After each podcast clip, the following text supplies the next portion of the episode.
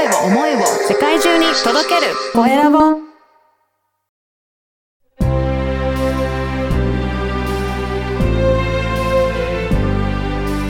経営者の志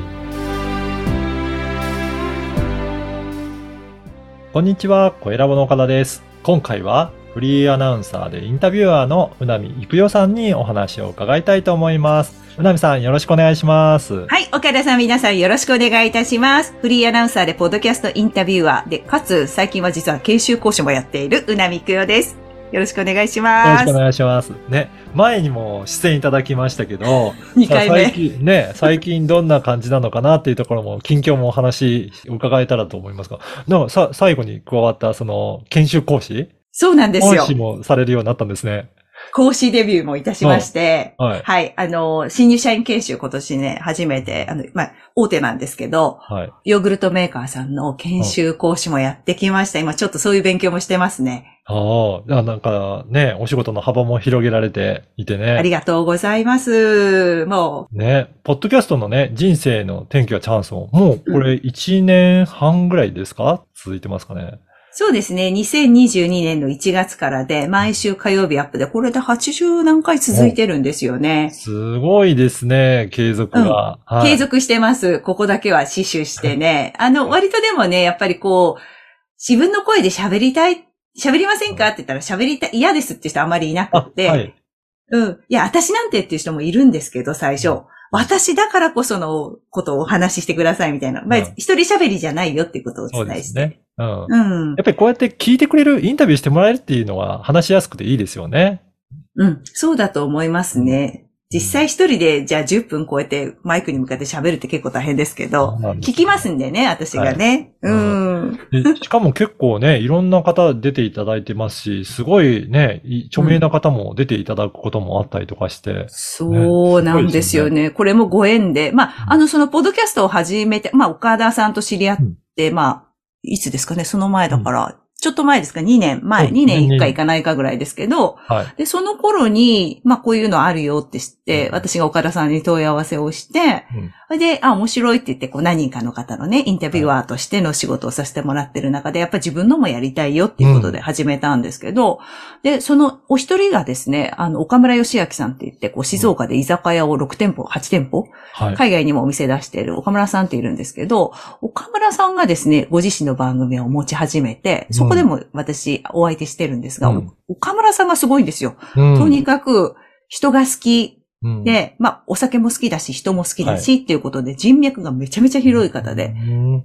で、その岡村さんご縁で、それこそ、あの、居酒屋てっぺん、吉宿講師の大島圭介さんだとか、はい。はいあとはディズニー公演家の香取隆信さんとか、あとは誰だっけ？あ、若山洋一郎さんって最近すごく人気の、あの、リサイクル業をやってるんですけど、本も今2冊目出されていて、はい本送りの法則って本なんですけどね。もうすっごい優しいジェントルマンなんですよ。で、ああもうなんか全国各地からうん、揚げマン講座をやってくださいって言って、3日に一度は全国各地飛んで歩いている人なの呼ばれちゃうんですよね。まあそんな、な若山さんだとか、とにかくなんかすごい人たちが多くはい。そういう方たちにもね、私はなんかおこぼれでこうインタビューさせてもらってたりとかするんですよ。非常にありがたいですね。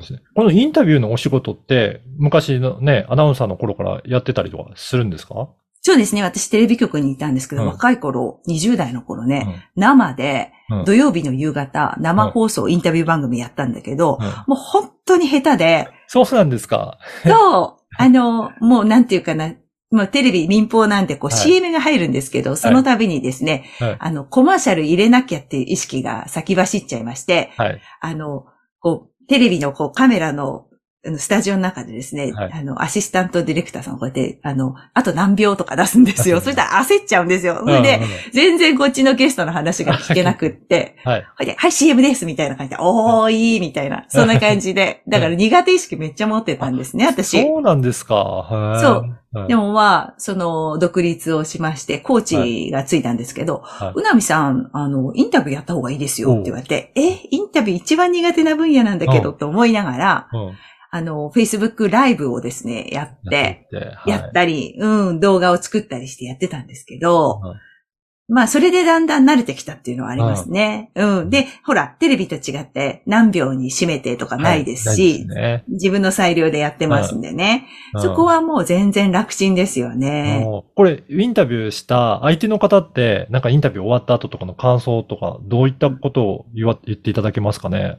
そうですね。もう、あの、著名な方なんかはご自身で、ほら、例えば、 Voicy で喋ってたりとか、YouTube で喋ってたりとかするんで、喋り慣れてるんですけど、うん。逆にまだそういう自分の番媒体を持ってない方うん。が、あの、聞いてもらうことによって、事前にこうアンケートするんですね。あの、はい今までの人生の転機はどこですかとか、うん今仕事をやっていく上で一番のやりがいは何ですかとか、で過去の自分に何て言ってあげたいですかとかっていうのを私がこうちょっと深掘りしちゃうんですよ。うん。そうすると、あれ？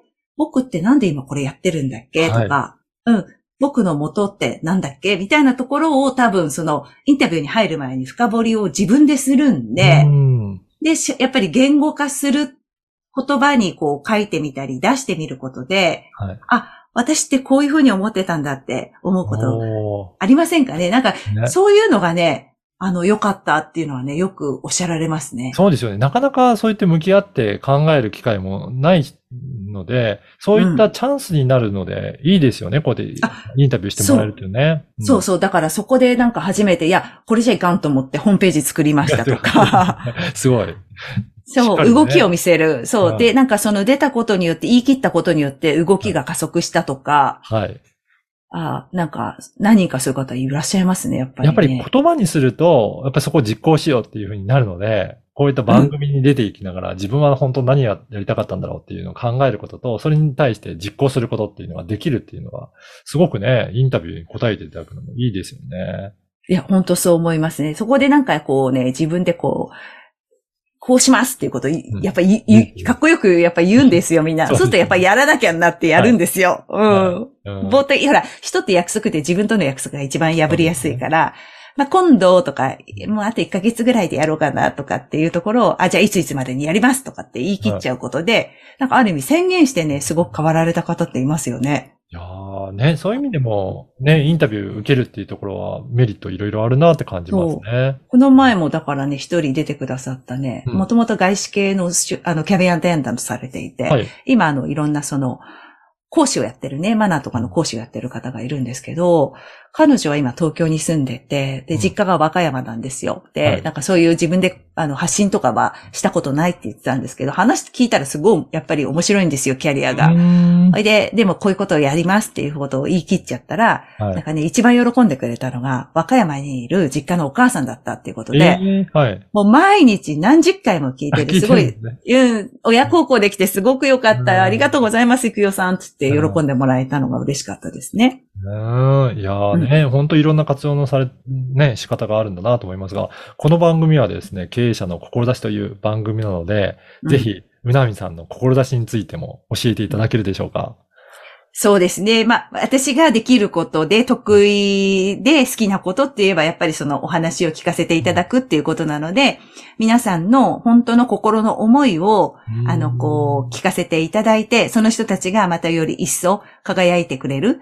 で、そんな、あの、インタビュアーとして、私はこの後も頑張っていきたいな、っていうふうに思ってますね。ああ、そうですね。うん。本当に、私もね、いろんな方にインタビューしていますけど、何かインタビューされていて、まあ皆さんのお話聞いて、こういったところなんか共通する部分最近多いなとかっていう、なんかそういったこと、話題とかもあったりとかしますか？あ話題はね、なんか最近聞く方がですね、みんなね、なんかこう、見えない存在に感謝している方が非常に多くって、はい。それこそ親孝行とかね、ご先祖孝行っていうので、見えないじゃないですか、そっちの、そ,、ね。の世界って。うん。だけど、必ず周りにいるから、自分がまず与えられるのを待つじゃなく、うん。まず自分からこう何でも出していく。相手が喜ぶことをやっていくことで、巡りめくって自分に来るからっていうことをよくおっしゃられるんで、うん。あ、これ今私にとってやらなきゃいけないことなのかなって気づいたんですよ。うん。で、ちょうどそれこそね、その大島圭介さんとお話したときに、あの、親と40年ぶりに手をつないだっていう話題があってね。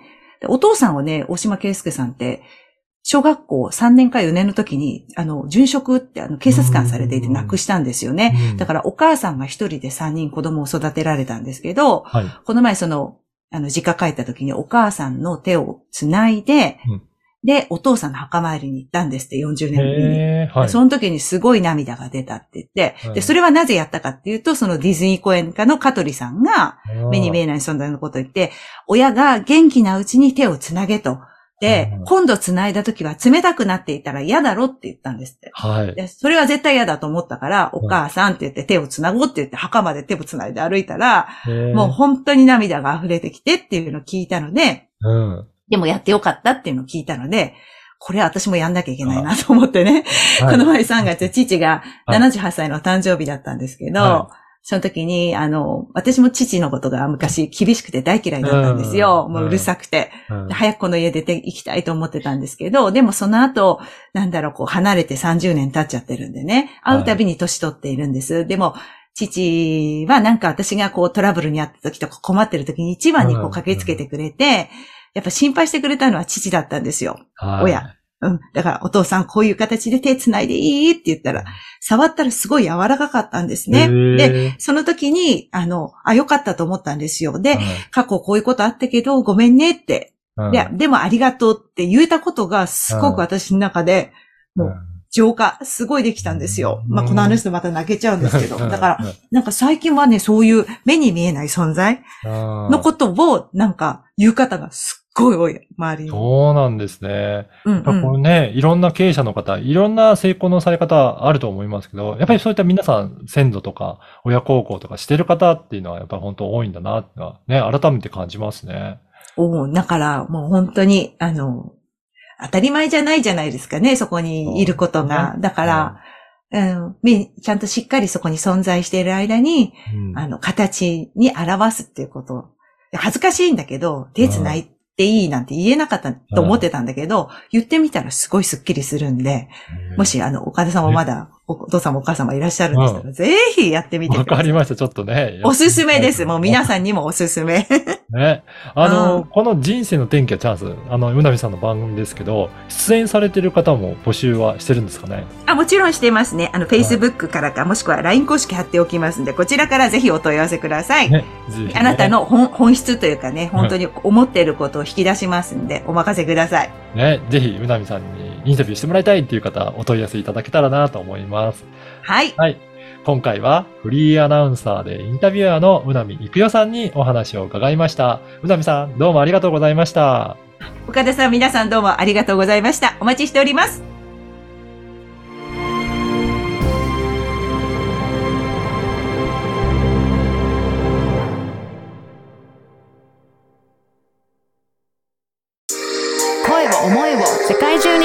ける。コエラボ。